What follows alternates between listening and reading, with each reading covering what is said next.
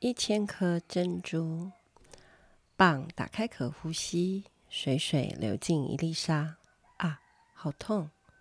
所以分泌珍珠质层层包裹这粒沙。没想到啊，三年以后，这粒沙竟然长成一颗美丽的珍珠。这是袋鼠妈妈陪伴青少年的成长故事。好那这个爸爸也是这样，那他，但是他出门他就带姐姐啊，因为其实弟弟有情绪障碍啊，然后弟弟发展啊跟学习都比较迟缓，那姐姐就很聪明啊，所以他只要带姐姐出去就聊天啊、讲话、吃东西啊、逛街啊，所以他跟爸爸不会有冲突，他跟阿公也不会冲突。因为阿公好好先生，阿公也是工作完了以后回家洗衣服、煮饭，陪他们玩、写功课，都是阿公哎，好厉害哦。那我就观察到他跟妈妈冲突的原因，哈，情绪为什么这么大？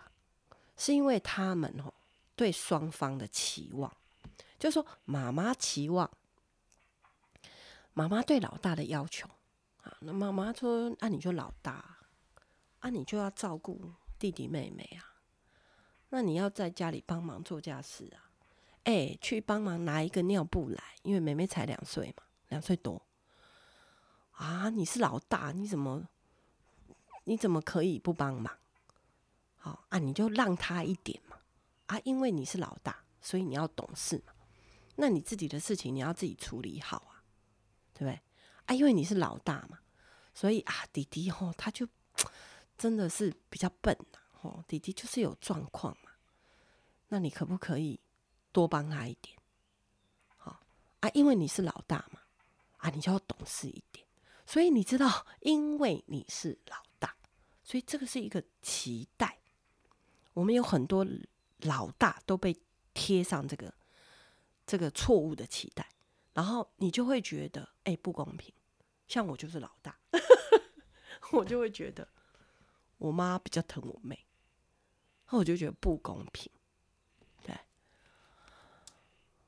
那所以这个老大他就会对妈妈非常有情绪，而且甚至他会去揍弟弟。啊，对妹妹还好，那因为弟弟有发展的问题，所以。妈妈花比较多时间在弟弟的身上啊，带他去早疗，好，然后比较多单独的时间是照顾弟弟，所以老大就觉得不公平。那我们来看，其实她才是九岁的小女孩嘛，那她有什么需求没有被满足？那我们该怎么办？好，所以呢，第一个，她其实是需要妈妈的爱。好，你就算爸爸或者阿公有陪她，但她还是。小女生，不对，应该是说她就是需要妈妈嘛。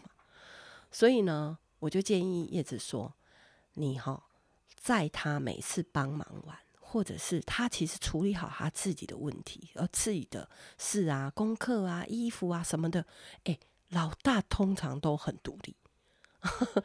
那好像妈妈，你不要把她看作是应该的、理所当然的。其实她是要需要被鼓励，所以你可以抱她。”哇，你真的太棒了，谢谢你，因为你那么独立，妈妈就会少一点辛苦。谢谢你，每次都把你自己照顾得这么好，好，然后呢，抱他，谢谢你，每次都帮我的忙，好，哇，那这个好像也会让老大更独立，可是他有被满足啊，因为你抱他，对，所以我真的觉得需要被拥抱。好，那再来就是。需要被单独关注，嗯，需要被单独关注。为什么？呃，刚才说说了为什么哈？那我就建议叶子说，嗯，那你可不可以哈？你再怎么忙，一周一次就好，或隔周啦。那你至少隔周或者一周一次带姐姐一起做一个只有你们两个可以一起做的事，例如说。带他去洗头，就算他只是坐在旁边看你洗，对。可是那个就是单独被关注，然后你跟他一起约会，因为我的女儿小时候啊，我三个嘛，吼，我三啊，我两个女儿一个儿子，那我们，但是因为儿子跟姐姐们差很多岁，哦，所以算是前面两个就是单独带，那但是我单独跟他们约会，单独哦，啊，呃，礼拜二是跟老大，那礼拜三就跟老二这样。那礼拜，呃，我单独跟老大约会的时候，老二就去跟爸爸约会，所以单独花时间，那这很重要，嗯，然后呃，一起做一些只有女生可以做的事啊，比如说带着一起去泡汤啊，或者是哎问他，嗯，一起做饼干呐，或者是他生日快到了，那你可以呃设计跟他一起设计一个 party 这样啊。那这个是我坐在我的女孩的身，我的女儿的身上，所以我就把这个秘诀就告诉叶子说：“诶，她真的需要，诶，她真的需要你单独的陪伴，还有就有点像闺蜜这样，吼，然后一起去做什么这样，那你也可以享受你自己的时间，你也可以享受跟大女儿单独的时间，那她也可以被满足。好，那第三点呢，我觉得。”他有学习上的需要陪伴，好，那所以这个东西是这样，学习就是因为他很聪明，那他很想要学东西，那阿公现在可以学他下棋，对，那你就教他玩牌嘛，或者是桌游，或者是陪他一起做功课，这样。那可是叶子就说啊，可是现在齁，我。有时候我就是凑不出那个时间，不行哎、欸，因为这个现在这个阶段的孩子，他这么爱学习，你要珍惜哦。有很多孩子是你逼着他做功课的，他还不要的。好，那你就重心嘛，因为他们家老二是这样，哇，写个功课可能赖在地上两个小时，但姐姐她。她却可以在做功课这件事情上面这么的独立，那你就要分别你的时间。所以我就跟妈妈讲说，你还是要陪他学习啦，好，或者是哎，他说想要学钢琴，好啊，那你下来这里的时候，那阿姨可以教你弹钢琴，那但是你就那一次要学钢琴的时候，就不要带带弟弟下来。这样哦，分别单独讲好哦。那老大的事情，好，我就看到这边，那我就给他一些建议。那至于老二呢，他现在是六岁，男生，那非常黏妈妈，而且非常负面的情绪。不能讲说他只有负面情绪，是他很有情绪。好，那发生什么事呢？就是妈妈带他来，那我们在聚会，那。呃，就在一个房间里面，对，然后我就陪孩子们在外面玩，好啊，因为一方面我也想观察孩子，这样，那就隔了一个门，但是呢，玩不到两分钟，你知道，就是注意力不集中啊，嘿，那学习也很慢，语言表达上，一直到我记得他小时候两三岁来的时候，都还不太清楚的讲话，那现在六岁。就 OK，比较好一点。那最近才发现说，哦，原来问题是出在，他有一点重听。那个重听是他只能听到高音频的声音，他那个气音他都听不到。哇！所以过去幼稚园的时候，他现在小一嘛，那幼稚园的时候，原来其实根本有一半以上的话是没有听进去的，不听不到，不是听没有听进去，是听不到。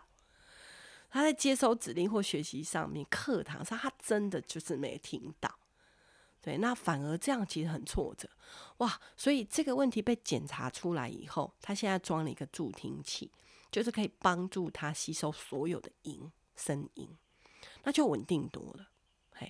那但是在这之前，你看到六岁嘛，在这之前，哇，他没有办法好好讲话。因为讲不出一个完整的话，所以他就会很急，对，然后情绪就会很负面。所以那天聚会也是这样，我在外面陪他们玩，可是他很黏妈妈，因为他跟我讲不清楚，所以他就很想要去跟妈妈讲，所以他就一直去敲门，大叫，敲门大叫，开门以后他又跑开。哎，其实他故意的，他只是要妈妈注意他，就这样。好，那就这样来来回回，来来回回。OK，好。那我怎么处理呢？这个事件，好，那我就告诉他，很清楚的告诉他，妈妈在里面，不会跑掉，所以这是让他有安全感。阿嬷很确定妈妈在里面，不会跑掉哦，所以我就把那个门上锁了。那我开始分散他的注意力，好，然后呢，要把他这些分散注意力的事件都指。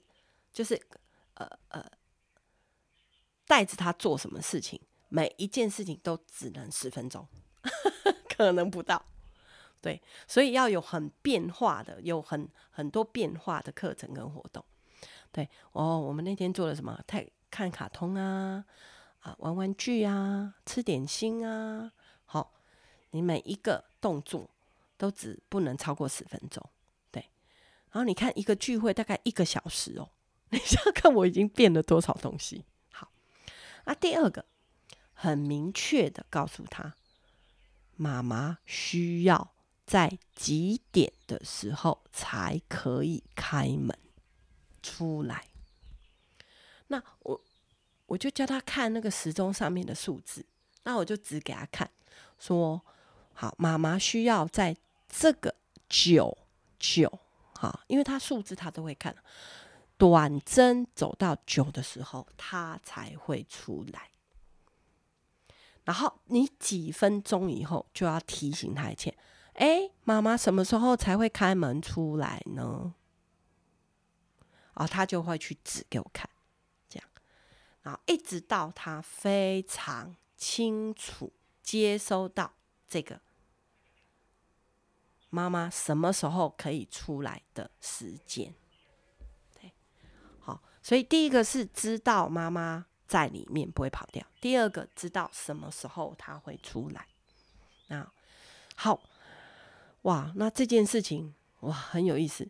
那在我们这个玩的过程当中，又发生了一件事情，就是我跟姐姐，因为三个孩子我都在陪嘛，那我就跟姐姐在下象棋，因为我教会姐姐认那个象棋。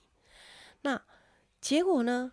弟弟就拿了一个玩具，因为他找不到妈妈了嘛，他不能去找妈妈，所以他就来找姐姐。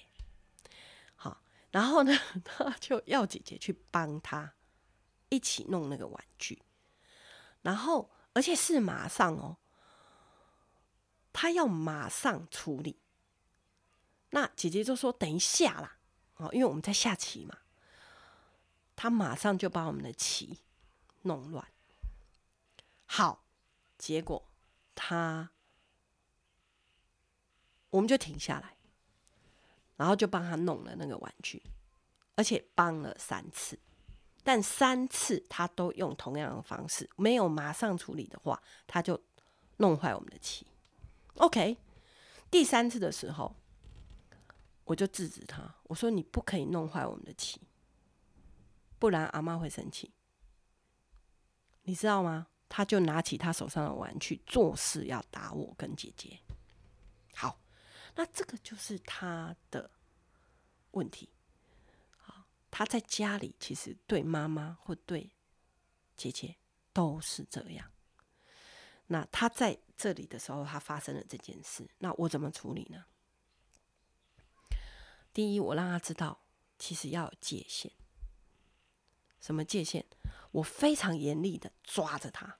眼神哦，很凶哦，然后我就跟他说，因为我先让他停下来嘛，因为他拿起他的手上的东西要打我们嘛，所以我就把他抓住，然后我用很严厉的眼神告诉他，很严厉的语气告诉他说，我们已经帮你三次，你现在要练习自己玩这个玩具，可以吗？啊，他他被我抓住，他当然挣扎嘛。但是我还是讲三遍，讲什么？我们已经帮你三次，你现在可以自己练习玩这个玩具吗？我讲三遍，他就点头，点头。好，我就放掉。放掉以后，我再抓起来他一次，因为要处理第二个问题。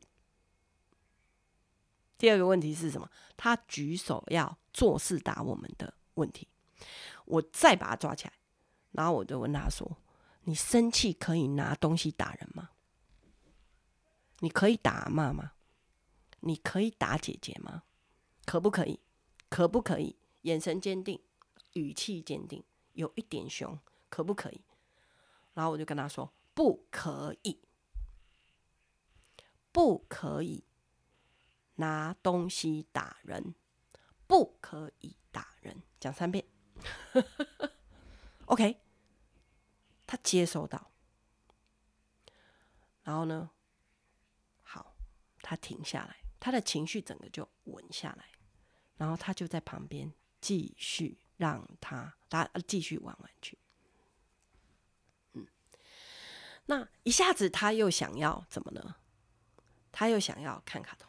因为他不想玩了。我刚才说差不多一个，呃，一个活动一个课程大概十分钟不到嘛，然后我就会问他：“那你现在？”因为他就不要玩了嘛。然后我说：“那你现在要做什么？”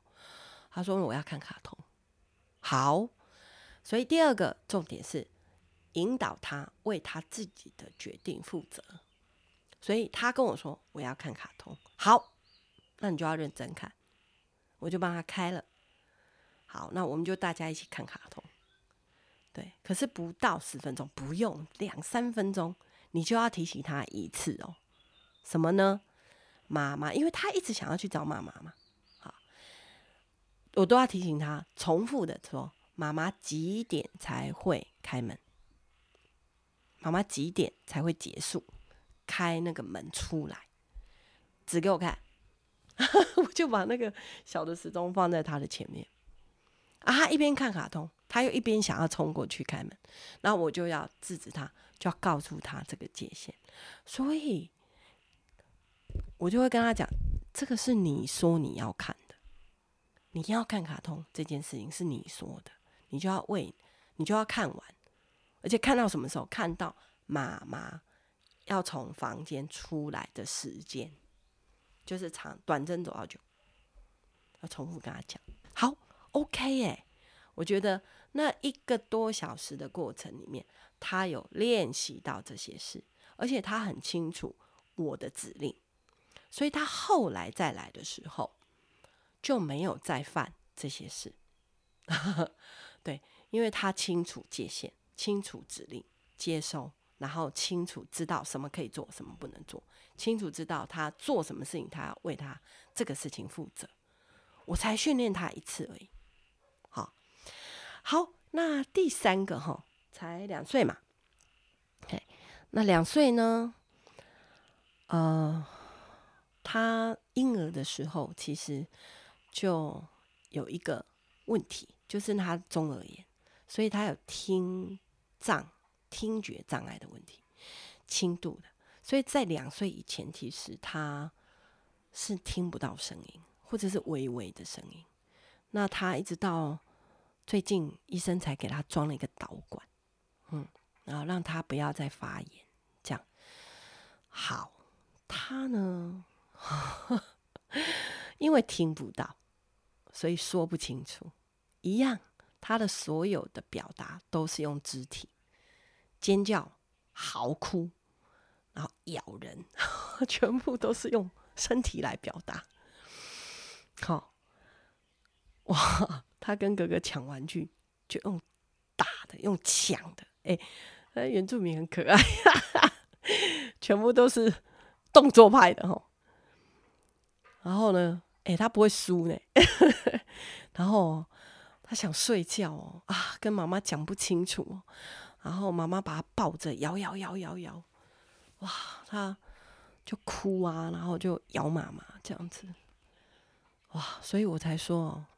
啊，叶子，你遇到了问题，还好你有我们，可以成为你的这个帮助，好，成为你的支持系统。